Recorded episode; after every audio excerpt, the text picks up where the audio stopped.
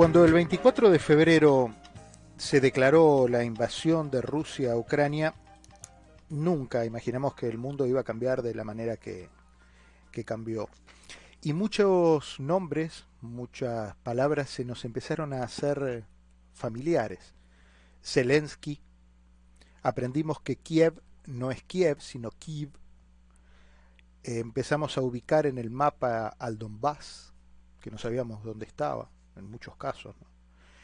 Aprendimos que Mariupol tiene acento prosódico en la U y no en la O. No es Mariupol, es Mariupol. Y así otras tantas cosas. Pasaron cinco meses de ese 24 de febrero. Y conocimos eh, en el camino a gente entrañable. Eh, primero buscando información, pero después interesados en saber cómo estaban, interesados en saber cómo estaba su familia, cómo estaban sus amigos. Conocimos madres a través de la televisión que entregaban a sus hijos para defender Ucrania. Las madres no están supuestas a querer que sus hijos vayan a la guerra. Las madres ucranianas sí. Entregaban a sus hijos para la guerra. Eh, y entonces, en el camino, nos encontramos con Alexander Silchuk, un muchacho joven, serio de aspecto, brillante en su análisis, y encontramos su pensamiento y su historia. La historia que en, en, aquella primera charla nos revela que tenía unos amigos, compañeros de estudio, que estaban luchando en el frente. Y en el otro extremo, en un lugar muy lejano, entre Ucrania y Buenos Aires, encontramos a Jana Chuchman, periodista, que por cuestiones de la vida llega a Buenos Aires, arma su vida en Buenos Aires, fue el contacto de alguna manera eh, con la prensa en la Embajada de Ucrania durante varios meses. Y creo que es un periodo razonable como para unir Kiev con Buenos Aires y con Miami y poder charlar eh, en qué punto estamos de esta de este combate que lleva cinco meses. Eh, en Kiev está Alexander. ¿Cómo estás? Buenas tardes. Buenas tardes, muchas gracias por invitarme, siempre un placer. Y en Buenos Aires está Saya. Eh, Yana, Yana, ¿cómo estás? Buenas tardes. Buenas tardes, eh, Diego, mucho gusto escucharte de nuevo. Bueno, mi, mi primer deseo es que se saluden entre ustedes. Eh, Buenas tardes, Alexander. Доброго вечора. А, У вас уже у нас ще день. Ваш ще день, вечір. Bueno. Вітаю. Е, Потім мені б дуже хотілося мати ваш контакт, тому що я за вами слідкую, я про вас знаю, а, я вас чудо. чую, але контакту в мене персонального вашого немає. Ja po prostu Diego Ventura Vos. Uh -huh. Bueno, tac, okay. Asumo que ya han hecho lo, los primeros saludos de rigor. Me quedé afuera de todo, pero pero sé que son gente educada, así que... pedimos, pedimos que vos nos intercambiás los contactos. Ah, ah mira qué bueno. Buenísimo, buenísimo. Me, parece, muy bien. Por Miami, desde Buenos Aires a Kiev. Cómo no. Yo, escuché, yo escuché Diego en un tono ucraniano y me imaginé que estaban hablando de mí, por eso me, me puse, me puse celoso.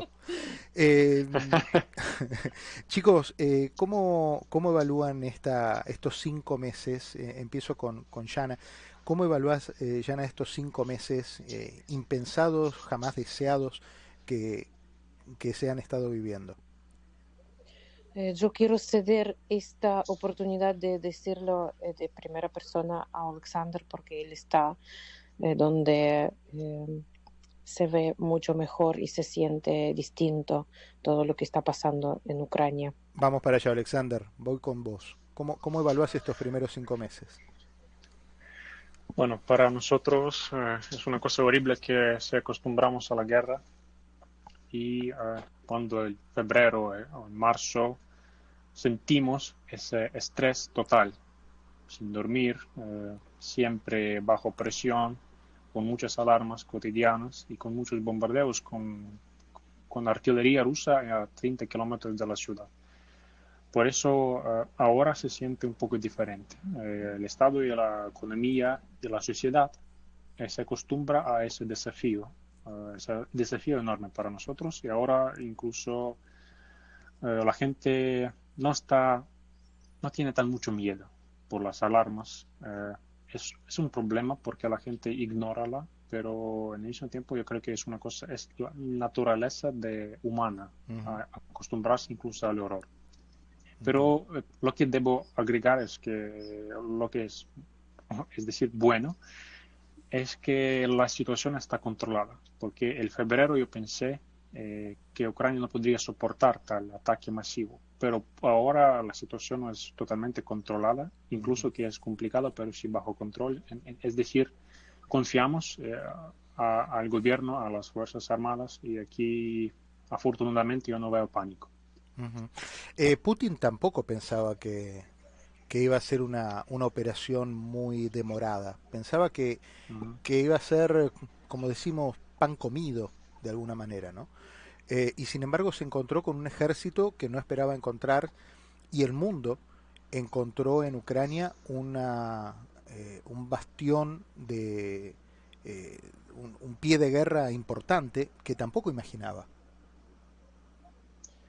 Yo creo que es una historia de, éxito, porque muchas veces dicen que Ucrania era un país corrupto, con problemas económicos, con conflicto bélico en Donbass, con tierras ocupadas, pero al mismo tiempo Ucrania logró desde 2014 a 2022 a reconstruir sus fuerzas armadas y su estado, porque en 2014 casi no tuvimos las fuerzas armadas, los eh, servicios especiales eh, confiables, que eran totalmente, no sé, infiltrados por Rusia, controlados desde Moscú, por los, por ejemplo, nuestro ministro de Defensa antes del 2014 tenía pasaporte ruso. Por ahora es un cambio global del Estado, es un cambio global de, de la visión de la gente y yo creo que esa guerra es una página necesaria para nuestro Estado a desarrollarse de forma exitosa porque es una motivación a protegerse. Sin esa motivación sería más difícil a Ucrania a lograr mucho que tenemos ahora. Lo, que más importante que tenemos es, es la gente que, que sabe cómo manejar armas, que sabe cómo hacer política y tomar decisiones. Eh, porque aquí ahora crece una generación de la guerra. Es, es, la gente es la gente dura que sobrevivió sobrevive a los, los tiempos muy, muy duros por eso creo que es una, una cosa horrible pero al mismo tiempo positiva para el Estado. Yana, cuando Ucrania empieza a formar parte del vocabulario habitual de, de un país que te recibió como Argentina, eh, y empezás a darte cuenta que hay muchos más ucranianos de los que vos creías y se genera en, en, la capital de, Buenos, de, de, Argentina, en Buenos Aires, uno de los, de los puntos de encuentro de ucranianos más importantes, tal vez como comunidad eh, en América Latina. ¿Cómo lo has vivido? Sí, yo primero quiero agradecer a Alexander por todo lo que dijo, porque es verdad y estoy totalmente de acuerdo y agregar un poquito que todos nuestros amigos, eh, amigos, compañeros de trabajo, los míos en particular, los que, eh, gente que conozco, no hay ni uno que no está ahora o en la línea de fuego o haciendo trabajo voluntario. Las mujeres eh, que se, fueron de país y después volvieron ahora de vuelta, todos los conocidos están tratando de hacer todos los días algo más y algo mejor para que esto termine más rápido posible y de mejor manera posible. Eh, eh, sí, y bueno, en, bueno desde Buenos Aires eh, estamos haciendo cosas a veces imposibles, sabiendo cómo está la situación económica en el país. Ahora estamos armando el próximo, juntando ayuda humanitaria para el próximo vuelo, a ser en agosto eh, a Enrique, y em, em, buscando ayuda por todos lados. De hecho, ahora estoy volviendo de una reunión con, con gente muy importante que me propusieron que van a ayudar a llenar un poco más este avión. así que desde acá hacemos todo lo que se puede. Mientras tanto, también organizando una exposición de fotos de fotógrafos que estuvieron en Ucrania. Eh, algunos son de acá, eh, de Buenos Aires. Algunos, eh, hay una fotógrafa de Suiza que ahora está en Buenos Aires que me, me ofreció también su ayuda y apoyo donando sus fotografías. Y um, bueno, um, un fotógrafo de Ucrania, Iván Madoletka, que seguro Alexander lo conoce y los que siguen lo conocen. Y para mostrar más y llamar más atención porque eh, no está muy eh, fuerte abriéndose la situación en eh, los medios. TN nos ayuda un montón, Caro Amoroso con su equipo, a difundir la información y unos medios más, pero no como antes, no como antes.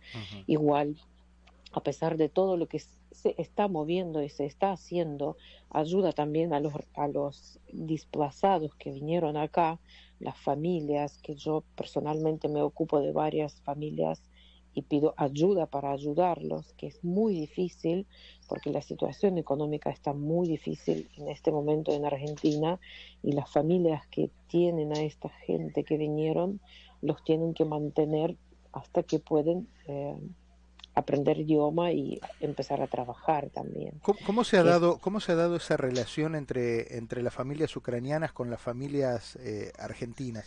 Y lo mismo digo con las familias de otros países, porque hay varios países que han recibido eh, desplazados ucranianos. ¿Cómo, qué, referencia tenés de, cómo se han ido ensamblando esas vidas? Eh, lo que pasa es que acá vienen gente, y es una de las condiciones que tenemos, que tienen acá familiares porque no hay ah, una ayuda de la nación, no hay una ayuda de, de gobierno, eh, digamos, estable, ¿no? Que uno viene y que le pueden dar un departamento, lugar donde vivir, que comer, eh, constante ayuda al por lo menos un cierto tiempo. Esto acá no existe. Es todo a pulmón y todo ayuda entre gente y gente y gente. Yo eh, en este día anteayer o cuando hablamos con vos, Diego, yo estuve en un colapso Em, emocional y energético porque eh, desde de, mandé mensaje a unos contactos fuertes que me pasaron mis colegas periodistas para buscar ayudar, pedir ayudarme a ayudar a esta gente. Y eh, de 10 contactos, 5 eh, me bloquearon en escuchar mi audio y un solo contacto me dio ok para encontrarse y hablar de lo que se puede hacer. Es un ejemplo de un solo día y así son casi todos los días. Porque lo que, lo que te dicen es menos que la mitad que después lo hacen y eso es muy triste. Claro, claro, claro. Alexander, eh, me acuerdo que en aquel momento hablamos eh, y vos comentabas que tenías amigos luchando en el frente. ¿Cómo fue la, la vida de ellos? ¿Qué, qué pasó con, con, el destino de ellos? Bueno, uh, el padre de, mi, de un amigo mío uh, está ahora en el sur, mm, cerca de la ciudad de Mykolaiv, y él es un fuente confiable para mí de la información de lo que pasa en el, en el campo de batalla. Y se dice que ahora uh, se empieza la contraofensiva en el sur contra la ciudad de Gerson, ocupada por Rusia, porque um, hay muchos procesos muy rápidos. Eh, el hombre no puede mandar mensajes a su familia porque están cada día ocupados, cada día de entrenamiento o cada día de maniobras. Por eso eh, en el sur la situación es muy, eh, muy activa, ahora proactiva yo diría. Pero en el mismo tiempo algunos uh, mis compañeros también decidieron unirse con la defensa territorial, están en diferentes lados de Ucrania, incluso en Donbass, afortunadamente vivos, pero dicen cosas horribles y a veces esa información, claro, que no sale en los medios porque eh, es la guerra. Es la guerra y la información es una arma.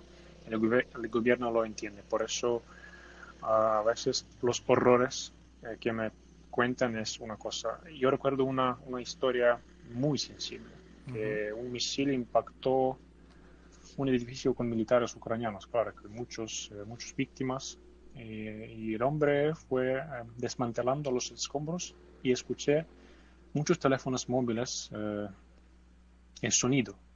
los familiares fueron llamados, llamaron a, su, a sus papás y él cogió un teléfono y vio un mensaje de WhatsApp, papá, ¿dónde estás?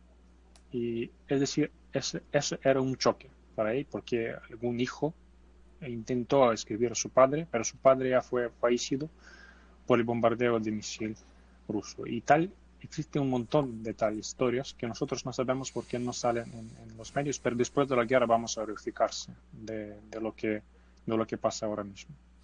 Una de las, de las cosas que de manera muy rápida empezó a, a saberse a nivel internacional eh, era el, el, tema de los juicios, juicios sumarios por crímenes de guerra. ¿En qué estado están estas causas? Por ahora acumulan eh, el apoyo internacional, el apoyo, es decir, personal de los líderes y, eh, por ejemplo, una cosa interesante, el, presidente de Guatemala llegó a Kiev hace una semana, creo que tenía una reunión con el presidente Zelensky y también apoyó la creación del Tribunal Internacional de Justicia para condenar imprisionar en, en el futuro próximo a los criminales de guerra. Eh, y ahora pasan los procesos en La Haya.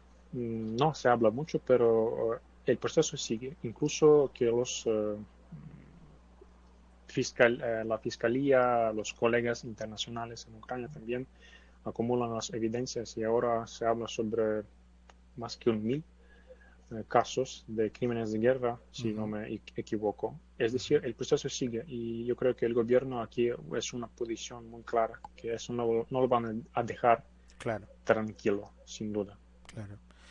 Eh, Yana, la, a vos te ha tocado viajar a, a Ucrania en, en virtud de llevar parte de la, de la ayuda humanitaria que te tocó en suerte acercarle a tus hermanos ucranianos.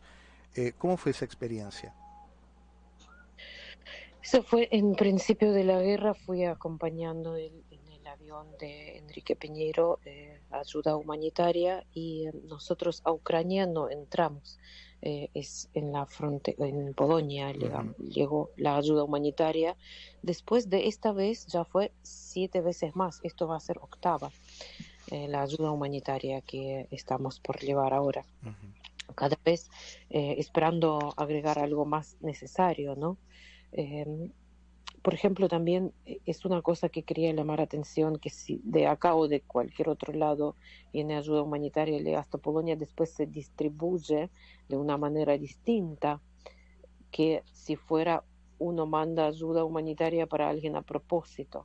Yo ahora estoy pidiendo a cuatro voces acá en Argentina ayuda para una organización que se llama Open Heart, está en, en Instagram, así se llama la página, que son voluntarios eh, de chicos de 20, 22 años que se están ocupando de buscar ayuda para los niños huérfanos y eh, gente con discapacidad. Ajá. Y eh, es muy difícil esto. De hecho, acá eh, cuando vino ballet ucraniano de Alexander Stoyanov, sí. yo había pedido a la productora si me pueden ayudar con esto a donar un porcentaje de, de entradas, de venta de las entradas, para esta organización o alguna otra pequeña que no tiene tanta llegada a medios grandes para pedir ayuda, pero para ellos cada 100 dólares es mucho. Claro. Y me prometieron que sí y después se lavaron, esta productora se lavó las manos. Uh -huh. Eh, esto, esto, mismo esto mismo está pasando también en otros esto mismo está pasando también o reportan ustedes que, que está pasando en otros en otros países eh, que ha habido una primera una primera oleada de euforia solidaria frente al sí. caso de Ucrania y que después al, al, al, extenderse en el tiempo como que bueno las agendas diarias de cada uno y de cada país fue tomando su, su importancia de nuevo y el tema de Ucrania ya pasó a ser uno más de las cosas que pasan en el mundo y sobre las cuales bueno la gente no tiene no, no tiene decisión. Entonces eh, como que empiezan a no olvidar porque en realidad la presencia es enorme pero pero a, a cambiar en el orden de las prioridades. Sí sí esto siento que pasa. Aparte por otro lado yo no sé si te había contado que a veces te insultan en la calle, a veces más, a veces menos. En semana pasada tuve una situación que entré a un taxi, pedí la dirección, el hombre hace vuelta y me dice, ¿sos ucraniana o rusa? Yo digo, ucraniana. Me trabó las puertas y no me dejaba salir. Me gritó de una manera que por culpa de Ucrania, de nuestro presidente, el mundo se está yendo abajo por economía que se está em, eh, grietando por todos lados. Yo me asusté mucho, pero pude defenderme y decirle que por favor me deje ir y bueno, pasan, pasan estas cosas, que empezás a hablar con alguien, después te tiran de otro lado, pero acá está mal, pero acá anda a ayudar acá, ¿por qué, ¿por qué tengo que ayudar a Ucrania? Hay mucho más ahora esto que fue antes. Lastimosamente tengo que decirlo, porque eso también ayuda que nos escuchan tal vez de otra manera. Yo entiendo que acá país está mal y todo está mal, pero la situación humana no se pide mucho, se pide lo mínimo que uno puede dar o difundir la información. ¿Cuántas personas cuando vos publicás algo difunde la información en sus redes? y esto ya mucho, no se animan, no quieren, no toman tiempo.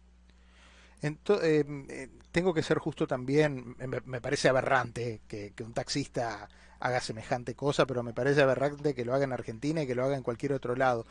Eh, Anoté el número del auto de patente y hice una denuncia. No sé si va a ayudar para algo o no, pero... Eh, Ojalá ayude porque, porque si ese señor estaba, si atrás de si atrás de tu viaje venía otra persona, eh, a mí no me darían la más mínima seguridad viajar con un, con un chofer que, tiene ese grado de, violencia. ¿no? Pero bueno, dicho eso, también aquí en la sociedad americana, eh, todos los días estamos viendo noticias que el gobierno intenta establecer partidas presupuestarias, eh, envía materiales, envía armas, envía equipamiento. Eh, arman eh, partidas presupuestarias especiales para, para ayuda a, Ucrania. Y también hay mucha gente que eh, entiende, y bueno, nosotros hoy estamos viviendo una serie de situaciones de crisis económicas también, aparecen índices inflacionarios dramáticos, históricos en, en la economía americana. estamos prácticamente a las puertas de una recesión, así es como lo establecen los términos técnicos, ¿no? Entonces también existe ese, ese problema, existe en todo el mundo. Entonces, eh, también hay, hay voces a favor y en contra de, la ayuda. Alexander, eh, ¿cómo es tu visión frente a esto? Bueno, yo creo que hay que entender que no, no existe otra opción para eso, porque uh,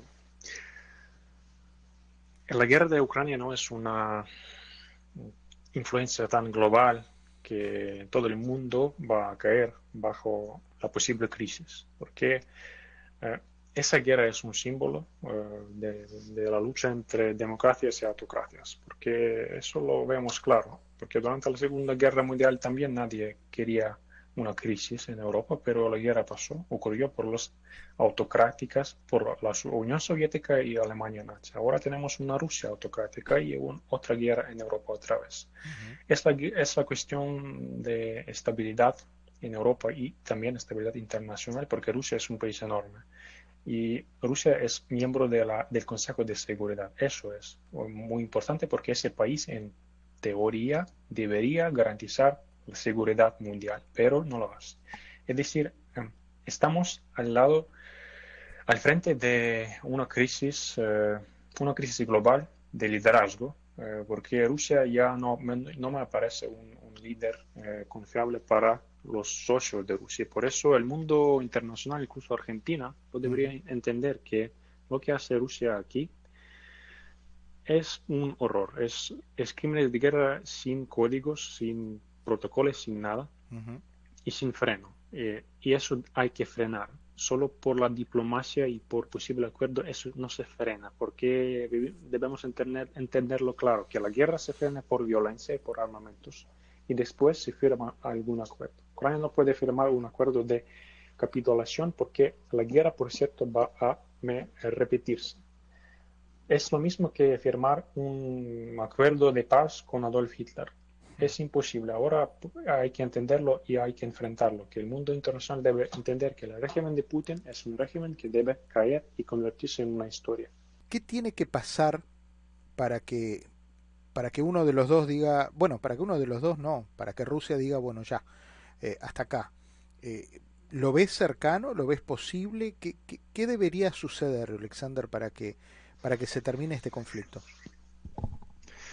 Bueno, uh, ya por ejemplo podemos ver lo que pasó en el norte de las, de la, del estado, en las regiones de Kiev, en marzo y en, en, abril, porque el objetivo de Rusia era claro, capturar la capital y por eso muchos tanques, muchos blindados entraron a la provincia de, de Kiev, incluso a las provincias cercanas a Kiev, pero sin éxito.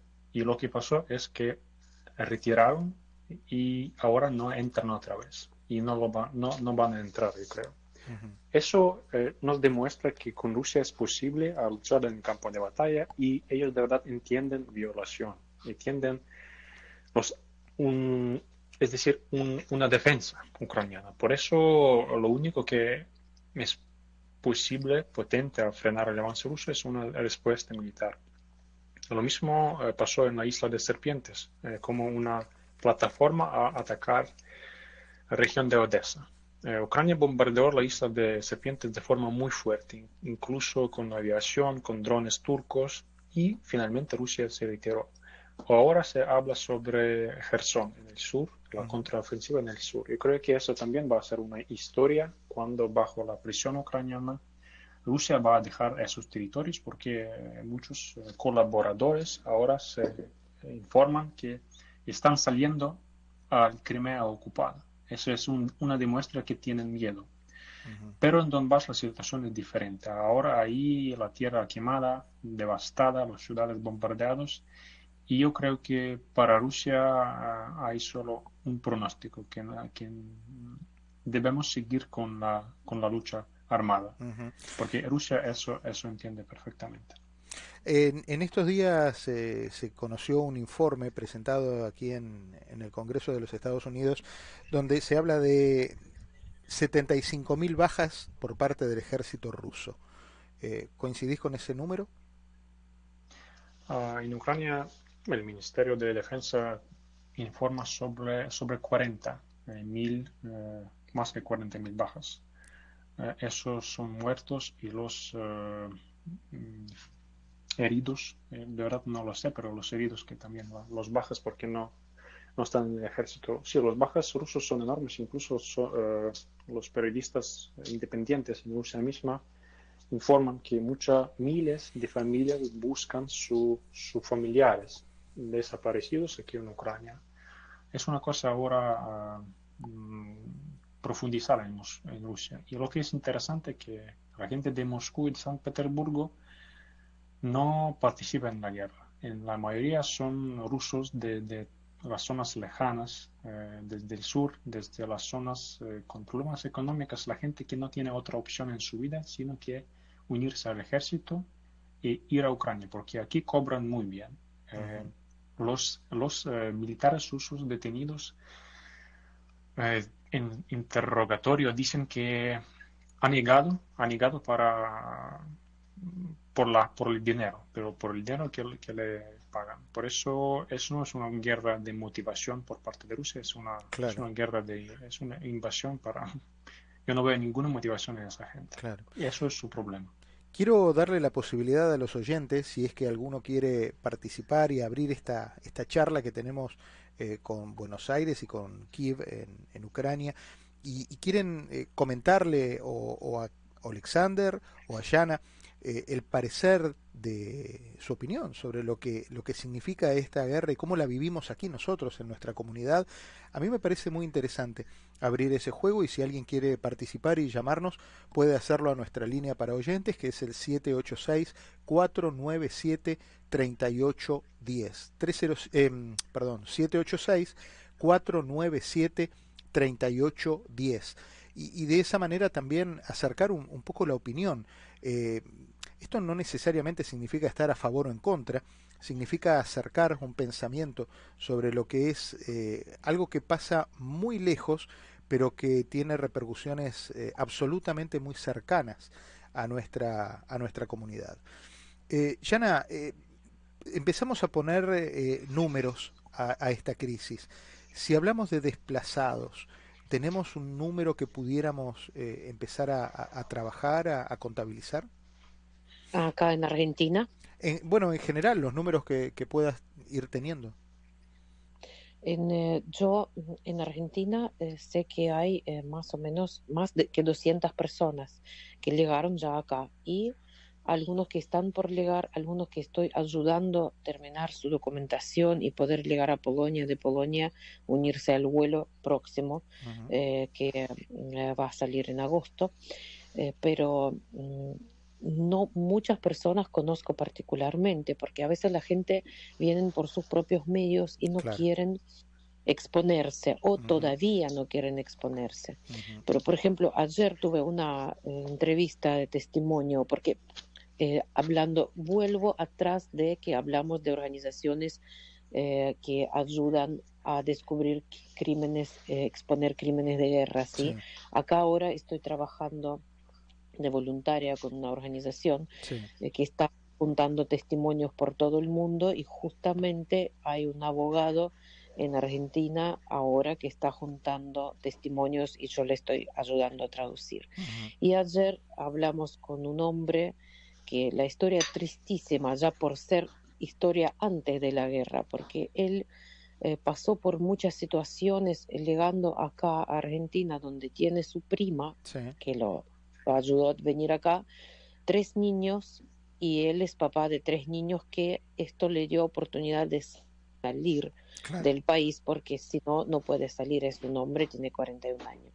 Y eh, dice que lo trataron muy mal por el camino, donde él estuvo en centros refugiados en Rumunia un tiempo, la gente se burlaban de él, misma gente de Ucrania, eh, haciendo cola, pedir ayuda humanitaria o algo, como que le tiraban esta cosa de por qué no, no estás en ejército.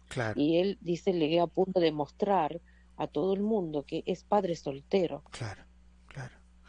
Em, le quiero dar la bienvenida a Carlos. Carlos es oyente de Caracol aquí en Miami y, nos acerca su pensamiento. ¿Cómo le va, Carlos? Bienvenido. Carlos. ¿Es conmigo? Sí, con usted, mi amigo. ¿Cómo le va? Buenas tardes, bienvenido. Ah, es Juan, no Carlos, ok. Ah, bueno, Juan, ah. dígamelo. Eh, comparando eh, la pérdida que tuvo Estados Unidos en Vietnam, que fue aproximadamente 10 años, las pérdidas no llegaron, creo que fueron 58, no llegó a 60 mil soldados caídos en Vietnam en 10 años, y que ahora que se habla entonces de 40, 60, 70, ¿será que el soldado ruso o soviético en realidad no es un buen soldado porque según la historia, en 1905 perdieron contra Japón, en 1811 Napoleón no lo venció el ejército, tuvo que retirarse por el invierno. Eh, en realidad el ejército rojo lo forma un ucraniano en la, cuando la revolución rusa. Eh, León uh, Trotsky en la Segunda Guerra, eh, uno de los, de los eh, que incitaba a los militares que pelearan era Nikita Khrushchev, que era también ucraniano. Eh, en Afganistán, yo creo que los soldados tampoco rusos hicieron un buen papel. No sé, ¿será que Interesante. ¿Han sido por historia un mal soldado? Interesante punto. Juan, gracias por llamar a la radio. Alexander, ¿el, el soldado ruso es un mal soldado?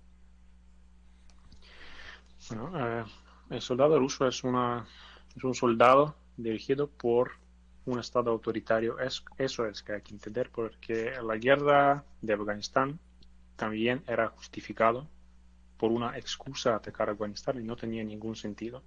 Incluso que la guerra aquí en Ucrania. Hay diferentes casos por qué los soldados rusos atacan a Ucrania. Por primero es la propaganda, porque muchos de verdad creen que luchan aquí nazismo, que luchan aquí nacionalistas, que luchan aquí los antirrusos. pero no entienden que han invadido un país, incluso que el presidente mismo, el presidente Vladimir Putin, no reconoce Ucrania como un país independiente, lo mismo que no reconoce ni Belarus, ni Moldova, ni Georgia, ni Azerbaiyán. Es decir, Rusia es un país imperialista y ese sentido que piensen que son, son más poderosos que nosotros. Ese sentido es su problema, porque por eso atacan, han atacado a Ucrania y no entienden por qué Ucrania es diferente. Pero Ucrania es un país soberano, es un país independiente nada más. Sí, teníamos, hemos tenido una, una historia conjunta, pero somos diferentes, dos naciones diferentes, punto. Y un soldado ruso cuando llega a Ucrania, por primera no entiende eh, muchas veces lo que hace aquí, porque eh, la propaganda rusa desaparece cuando vean que aquí no hay ni nazistas, ni nacionalistas, y los rusohablantes defienden Ucrania. Eso es un choque cultural para ellos. Por eso es la cosa, por primero, de, la propaganda, por segundo, de las autoridades autoritarias antiucranianas en Moscú. Em, hablábamos de, la, de, los desplazamientos en, distintas partes de América Latina. ¿Cómo, están los números, eh, Alexander, allí? ¿Qué, información manejan ustedes de, desplazados ucranianos? Bueno, sobre América Latina, eh, no tenemos los, eh, el número exacto. No, no, pero me refiero, hablábamos con Yana lo de lo que pasa en, América Latina y en Argentina, pero ustedes en Europa, bueno, Polonia ha sido el primer destinatario de, del, desplazamiento de ucranianos y a partir de allí han ido muchos eh, transitando por Europa. Eh, ¿qué, información manejan ustedes de eso? Bueno, por en general han ido cerca de 7 millones de habitantes, porque los, las zonas como Donbass, Ucrania central y en el sur son zonas más pobladas que el occidente. Y por eso 7 eh, millones es un montón. Y la gente se mudó y cerca de 4 millones, millones ya han regresado. En Polonia y República Checa, por ejemplo, mis amigos me dicen que se habla ucraniano en, los, en las calles, se puede escuchar cada día. Es decir, solo en Polonia creo que había un mitad de millón de ucranianos en Varsovia, en Cracovia, en diferentes ciudades más grandes. Y incluso que en República Checa, yo repito, en, eh, en Alemania y en España también hay muchos. Hay una comunidad muy, muy, muy grande en esos países, comunidad ucraniana. Pero. Eh, yo aconsejaría a esa gente a quedarse ahí. Porque en Ucrania no, no, todavía no es seguro, incluso en las zonas occidentales, porque Rusia ataca centros comerciales, centros de las ciudades, por eso mejor quedarse ahí hasta el final de ese año y, no regresar. Eh, ¿Cuál es la población habitual de Ucrania en condiciones de paz? Eh, Más o menos. ¿Qué, la, población ucraniana, de, cuánto era? ¿Cuánta gente vive en Ucrania? ¿Cuántos ucranianos hay en condiciones normales? Ah, normales, eh, más que 42, 40 millones. 40 millones. 42 millones. Ah, ok. 42 millones. Eh, me decías recién, Alexander, que 7 millones se fueron y 4 millones más o menos han vuelto. ¿A dónde vuelven? En su mayoría vuelven a la capital y en las ciudades ya liberadas en el norte del país, incluso las provincias como de, de Chernihiv, de Sumy, de Zhytomyr, incluso las provincias occidentales, porque la gente también tenía miedo ahí y se fue. Eh, pero la cosa es que les hace volver es eh, los, los, padres, maridos, eh, los novios que quedaron aquí en Ucrania porque no se puede, no pueden salir del país. Hay un espíritu sí. Sí, adelante, adelante. Incluso que muchos quedan en el parte occidental, incluso en, la casa de mis padres, en una, una ciudad en, la provincia occidental. Ahora viven la gente de, la provincia de, de Chernihiv, porque su, su, casa fue destruida. Y hay millones de, miles de tal historias cuando la gente se queda en los hogares, en las provincias occidentales, y no se vuelve. No se puede volver al, Donbass, no se puede volver al sur, porque allí es muy peligroso. Por eso esa gente prefiere quedarse en otras zonas. Claro. Y cuando vuelven, vuelven, me decís, a, casas destruidas con, con una intención de, de, reconstrucción, me imagino. Y esa es mi pregunta. ¿Existe ya en, en el ucraniano esa necesidad de volver a reconstruir su casa, su barrio, su ciudad. Claro, existe una enorme necesidad porque incluso mi, el amigo mío que vive en Irpin, es ciudad eh, satélite de, de, Kiev, cerca de Bucha, ellos también reparan su departamento porque tenía un techo bombardeado con un ah, mortero. Y a paso a paso se vuelve a la normalidad. Eh, las casas dañadas sí se puede reparar, pero las casas destruidas en su mayoría no. eso mm, nos ayuda mucho los organismos humanitarios como la ONU, la Cruz Roja, que construyen algún alojamiento eh, temporal para los refugiados internos. Eh, también se habla sobre una reconstrucción total, incluso como plan de Marshall, como después de la Segunda Guerra Mundial aquí en Ucrania. Eh, la idea es que, mm, por ejemplo, un país europeo, por ejemplo Francia, puede tomar una provincia en Ucrania para ayudar a reconstruir. solo hay em, idea de invitar Grecia a reconstruir Mariupol, porque en, Mariupol vive una um, minoría griega eh, muy grande. Por eso tienen ganas a ayudar a esa ciudad. Es decir, eh, la cosa de reconstrucción es muy internacionalizada. Eh, y creo que eso va a funcionar así, pero necesitamos terminar la guerra, por cierto. Claro, claro, por supuesto. Eh, Jan, a mí me impresionaba muchísimo escuchar los primeros testimonios en aquellas primeras horas de, de la guerra, cuando a los 3, 4 días de la invasión ya había algunas personas que nos decían, nosotros mañana ya empezamos las clases.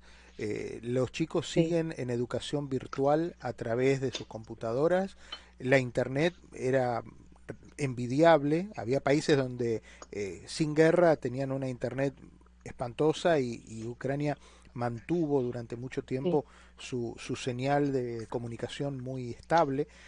Eh, y, me parece que por ahí también empieza el espíritu de, de, lucha, ¿no? Y el estar de pie, no solamente con un fusil en el frente. Como siempre digo, no bajar las alas. No bajar los brazos. Eh, voy a agregar un poco de lo que dijo Alexander ahora, de esta parte migratoria y recuperatoria.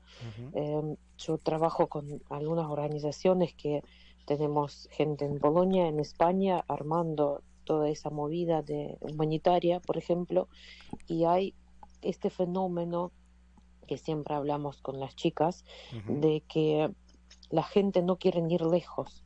Por ejemplo, ahora último vuelo que hizo eh, Enrique, no voy a ir lejos porque esta situación yo conozco y gente que yo viajaron, la acompañaron, mis periodistas de acá. Em, hay un tema que la gente no quiere ir lejos, prefieren quedarse en centro de refugiados en Polonia, así como están, en vez de ir a Canadá, por ejemplo, y estar ahí más tranquilos y em, em, no sé, pasar algún tiempo, empezar nueva vida, ir viendo cómo está, eh, o sea, cómo está mejorando la situación allá y tener una mejor vida para sus hijos, ¿no? Pero no quieren, no quieren y eh, quieren estar lo más cerca posible porque mañana termina con esta cosa, que mañana termina la guerra y vuelvo ya. Eh, yo lo entiendo y si estuviera allá también lo haría estas ganas de reconstruir tu hogar y eh, tener volver a tener tus cosas, tu misma casa. Yo tengo una amiga que vive en, eh, se fue a, España y su papá estuvo en Bucha, encerrado 30 días con eh, rusos, torturado él y su familia y todo, toda la ciudad. Él sobrevivió muy mal quedó después, eh, después que se fueron los rusos de Bucha.